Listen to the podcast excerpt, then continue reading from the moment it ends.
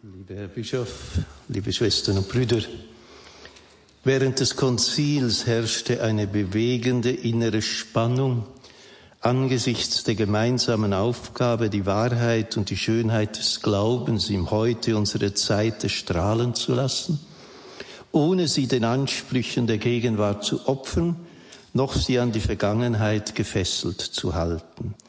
Im Glauben schwingt die ewige Gegenwart Gottes mit, die über die Zeit hinausreicht und dennoch von uns nur in unserem unwiederholbaren Heute aufgenommen werden kann. Diese Sicht von der Aufgabe, vor der das Zweite Vatikanische Konzil gestanden hat, hat Papst Benedikt XVI. in seiner Predigt in der Heiligen Messe zur Eröffnung des Jahres des Glaubens geäußert, das er 50 Jahre nach der Eröffnung des Konzils ausgerufen hat. Diese Worte belegen einmal mehr, wie sehr es Papst Benedikt, der als Peritus selbst am Konzil teilgenommen und viele positive Beiträge einbringen konnte, ein wichtiges Anliegen gewesen ist, dass das Konzil in authentischer Weise in der gesamten Kirche rezipiert wird. Von daher versteht man, dass Papst Benedikt die Ursachen für die negativen Entwicklungen, die nach dem Konzil aufgetreten sind, nicht beim Konzil selbst gesucht hat, sondern in seiner fehlenden und fehlgeleiteten Rezeption, wie er bereits in den 70er Jahren festgestellt hat. Ich zitiere, was die Kirche des letzten Jahrzehnts verwüstete, war nicht das Konzil, sondern die Verweigerung seiner Annahme. An diese Sicht Benedikts von der Aufgabe des Zweiten Vatikanischen Konzils erinnere ich bewusst zum Abschluss dieses Symposiums, weil ich in dieser Sicht eine synthetische Zusammenfassung dessen wahrnehme, was unter Weiterentwicklung der Glaubenslehre in unserer Kirche zu verstehen ist und was nicht. Hören wir abschließend nochmals die authentische Stimme von Papst Benedikt XVI. zur Thematik unseres Symposiums. Bereits in seiner ersten Botschaft am Morgen nach seiner Wahl zum Papst hat er seinen festen Willen bekräftigt, dass er sich weiter um die Verwirklichung des Zweiten Vatikanischen Konzils bemühen werde, und zwar auf den Spuren meiner Vorgänger und in treuer Kontinuität mit der 2000-jährigen Tradition der Kirche. Seine erste große Rede beim Weihnachtsempfang für die römische Kurie im Jahre 2005 hat Benedikt XVI. der bleibenden Bedeutung des Zweiten Vatikanischen Konzils gewidmet, und zwar in der Überzeugung, dass es eine große Kraft für die stets notwendige Erneuerung der Kirche sein und immer mehr zu einer Kraft werden kann, wenn wir es mit Hilfe der richtigen Hermeneutik lesen und rezipieren. Papst Benedikt hat dabei zwei gegensätzliche Konzilshermeneutiken unterschieden, nämlich auf der einen Seite die Hermeneutik der Diskontinuität und des Bruchs, die er ablehnt, und auf der anderen Seite die Hermeneutik der Reform, die er für die adäquate Art und Weise der Interpretation und Rezeption des Zweiten Vatikanischen Konzils hält.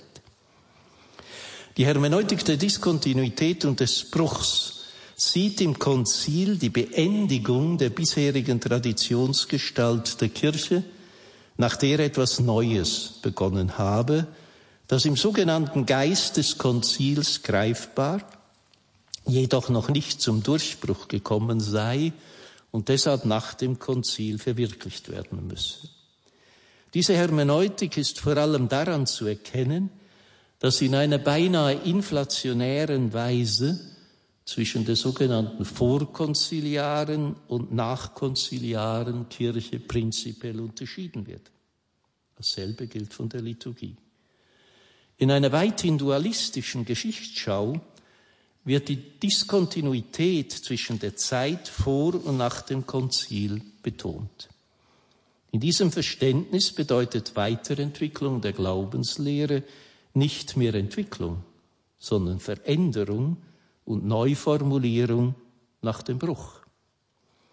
Einer der wohl profiliertesten Protagonisten dieser Konzilshermeneutik ist Hans Küng gewesen, der das Konzil als Integration des Paradigmas der Reformation und der Moderne in die katholische Kirche verstand, verstehen wollte.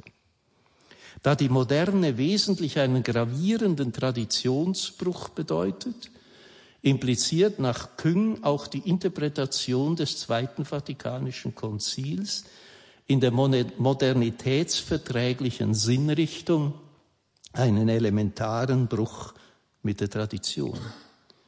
Küng hat zudem im Zweiten Vatikanum, das er als Konzil mit seinen Kompromissen, Halbheiten und Mehrdeutigkeiten beurteilt, einen gravierenden Geburtsfehler diagnostiziert, den man nur dadurch korrigieren könne, dass der mit dem Konzil begonnene Bruch über das Konzil hinaus zu Ende geführt werde. Als gravierenden Bruch mit der Tradition beurteilen freilich auch die sogenannten Traditionalisten im Geist von Erzbischof Marcel Lefebvre das Zweite Vatikanische Konzil, indem sie behaupten, mit dem Konzil sei eine neue Kirche in Erscheinung getreten, die mit der bisherigen nicht mehr identisch sei. Im Unterschied zu den Progressisten sehen die Traditionalisten im Konzil deshalb einen Bruch mit der Tradition, weil sie eine Hermeneutik der reinen und geschichtslosen Kontinuität vertreten. Dergemäß werden nur jene Lehren des Konzils angenommen, die bereits in der Tradition auffindbar sind, während jene Lehren des Konzils, wie vor allem die Religionsfreiheit, abgelehnt werden, die angeblich keinen Anhalt in der Tradition haben. Gemäß dieser Konzilshermeneutik kann es in der Glaubenslehre der Kirche keine wirkliche Glaubensweiterentwicklung geben, ohne einen Bruch mit der Tradition zu riskieren und zu vollziehen. Beide genannten Extrempositionen vertreten freilich aus völlig unterschiedlichen Gründen eine Hermeneutik des Bruches und der Diskontinuität, weil sie das Zweite Vatikanische Konzil nicht im Gesamt der Tradition der Kirche verstehen. Diese verfehlte Einstellung hat Papst Benedikt XVI. klarsichtig erkannt und mit den Worten ausgesprochen. Man kann die Lehrautorität der Kirche nicht im Jahre 1962 einfrieren. Das muss der Priesterbruderschaft St. Pius X. ganz klar sein. Aber manchen von denen, die sich als große Verteidiger des Konzils hervortun, muss auch in Erinnerung gerufen werden, dass das Zweite Vatikanum die ganze Lehrgeschichte der Kirche in sich trägt. Wer ihm gehorsam sein will, muss den Glauben der Jahrhunderte annehmen und darf nicht die Wurzeln abschneiden, von denen der Baum lebt. In diesem Urteil ist deutlich, dass Papst Benedikt XVI. eine Lehrentwicklung für möglich und theologisch verantwortbar hält, wenn sie wirklich Entwicklung in Kontinuität und nicht Veränderung im Bruch ist. Die Hermeneutik der Diskontinuität und des Bruchs hält er deshalb im Vorwort zum siebten Band seiner gesammelten Schriften für absurd, gegen den Geist und gegen den Willen der Konzilsväter. Dieser Hermeneutik gegenüber vertritt Papst Benedikt jedoch nicht, wie ihm oft unterstellt wird, eine Hermeneutik der reinen Kontinuität. Diejenige Konzilshermeneutik, die er allein für adäquat hält, bezeichnet er als Hermeneutik der Reform. Sie zeichnet sich dadurch aus, dass mit ihr die Treue zur Tradition der Kirche genauso ernst genommen wird wie die Dynamik, die mit den verheißungsvollen Reformen im Zweiten Vatikanischen Konzil gegeben ist. Sie nimmt deshalb nicht nur Kontinuität wahr, sondern rechnet auch mit Diskontinuitäten. Wörtlich, genau in diesem Zusammenspiel von Kontinuität und Diskontinuität auf verschiedenen Ebenen liegt die Natur der wahren Reform. Mit diesem Prinzip einer Erneuerung der Kirche und auch ihrer Lehre in Kontinuität mit der Tradition wird sichtbar, dass Papst Benedikt XVI. Das zweite, wie er das Zweite Vatikanische Konzil als Ganzes versteht. Seiner eigenen Intention gemäß wollte das Zweite Vatikanum wie jedes frühere Konzil im Licht der umfassenden und lebendigen Tradition der Kirche verstanden und interpretiert werden. Diese Kontinuität mit der Tradition ist vom Konzil aber in einer innovativen Weise wahrgenommen worden, indem es die Tradition der Kirche mit einer vergegenwärtigenden Interpretation in der neuen geschichtlichen Situation, in der die Kirche lebt, verbunden ist. Das Konzil ist in die Tradition hinein offen gewesen und es ist zugleich für die Gegenwart und Zukunft des Glaubens offen gewesen. Im Entwicklungsprozess des Neuen und der Wahrung der Kontinuität ist es dem Konzil um die Erneuerung des einen Subjekts Kirche gegangen. Wörtlich, die Kirche ist ein Subjekt, das mit der Zeit wächst und sich weiterentwickelt, dabei aber immer sie selbst bleibt, das Gottesvolk als das eine Subjekt auf seinem Weg. In diesem zweifachen Sinn ist das Zweite Vatikanum ein Reformkonzil gewesen. Es hat keine neue Kirche im Bruch mit der Tradition geschaffen und auch keinen neuen Glauben intendiert, sondern eine erneuerte Kirche und eine Erneuerung des Glaubens aus dem Geist der christlichen Botschaft, die ein für allemal offenbart worden ist und in der lebendigen Tradition der Kirche überliefert ist. Wahre Erneuerung besteht deshalb in der Rückbesinnung auf das Ursprüngliche, dass es normativ zu betrachten ist. Von der Notwendigkeit einer solchen Erneuerung sind die Konzilsväter überzeugt gewesen und sie haben die Kirche von den Quellen des Glaubens in der Heiligen Schrift und bei den Kirchenvätern her erneuert, damit sie ihre Sendung in den Herausforderungen der damaligen Zeit und damit zeitgemäß wahrnehmen kann. Für das Konzil sind Ursprungstreue und Zeitgemäßheit, Ressourcement und Aggiornamento keine Gegensätze, wie sie es nach dem Konzil weithin geworden sind und wie sie bis in die heutigen innerkirchlichen Polarisierungen nachwirken. Das Konzil aber wollte den katholischen Glauben ursprungsgetreu und zeitgemäß verkünden – um den Menschen im Heute die Wahrheit und Schönheit des Glaubens so weitergeben zu können, dass sie ihn verstehen und das Geschenk für ihr Leben annehmen können. Was von der Reform der Kirche zu sagen ist, gilt auch für die Erneuerung und Weiterentwicklung der Lehre des Glaubens. Sie muss sich an der verbindlichen Offenbarung orientieren und in die jeweilige Zeit hinein neu so ausgelegt werden, dass sie von den Menschen empfangen und verstanden werden kann. Im Sinne einer Synthese gebe ich abschließend Professor Ralf Weimann das Wort, der seine umfassende Doktoratsdissertation Dogma und Fortschritt bei Josef Ratzinger dieser wichtigen Thematik gewidmet hat. Ich zitiere, der Kirche kommt die Aufgabe zu, Wahrheit durch die Zeiten hindurch zu vermitteln – denn sie ist jenes lebendige, transtemporale Subjekt, in dem Christus gegenwärtig ist, der die Zeiten überschreitet.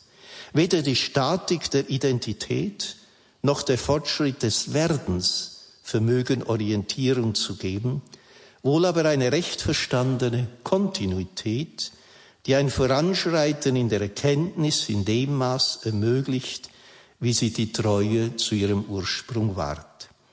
Auf diese Weise kann Entwicklung als Ausdruck von Lebendigkeit des sich Gleichbleibenden verstanden werden. Und so lässt sich von einer grundsätzlichen Invarianz der Sache und einer Varianz ihrer gedanklichen und sprachlichen Fassung sprechen. Ich hoffe, dass das heutige Symposium zur wichtigen Thematik verbindliche Wahrheit und Weiterentwicklung der Lehre der Kirche in der heute schwierigen Situation der Kirche und ihres Glaubens Orientierung geben kann. Ich danke allen, die bei der Vorbereitung und Durchführung des Symposiums mitgewirkt haben, vor allem den Referenten für ihre Beiträge und Herrn Martin Lohmann für seine kompetente Moderation, dem Leiter des Schülerkreises, Herrn Dr. Josef Zörer, und dem Vorstand des neuen Schülerkreises, Herrn Professor Christoph Ohli, Pater Dr. Sven Konrad und Vater Dr. Rainer Hangler. Einen besonderen Dank sage ich allen Teilnehmenden am Symposium hier im Saal, bei Radio Horeb, beim Fernsehen IWTN. Ich danke besonders auch den Übersetzern und Übersetzerinnen der Vorträge und der Diskussion. Gehen wir gestärkt unseren Weg weiter im Geist des heiligen Paulus. Seien wir dankbar für das, was wir als Offenbarung Gottes empfangen durften. Geben wir großzügig und in Freude weiter, was wir empfangen haben. Die Wahrheit und Schönheit unseres Glaubens, der immer derselbe ist, aber im Heute gelebt werden will, damit er auch in der heutigen Geschichtsstunde ein gelebter Glaube sein kann. Und zwar in der Überzeugung, dass Jesus Christus die wahre Neuheit ist, die von keiner anderen Neuheit je eingeholt werden kann. Damit wir das wirklich weitergeben können, müssen wir es in unserem Herzen bewegen, so wie es Maria getan hat. Und so lade ich Sie ein, dass wir uns an Maria wenden und ein Gebet zum Abschluss sprechen.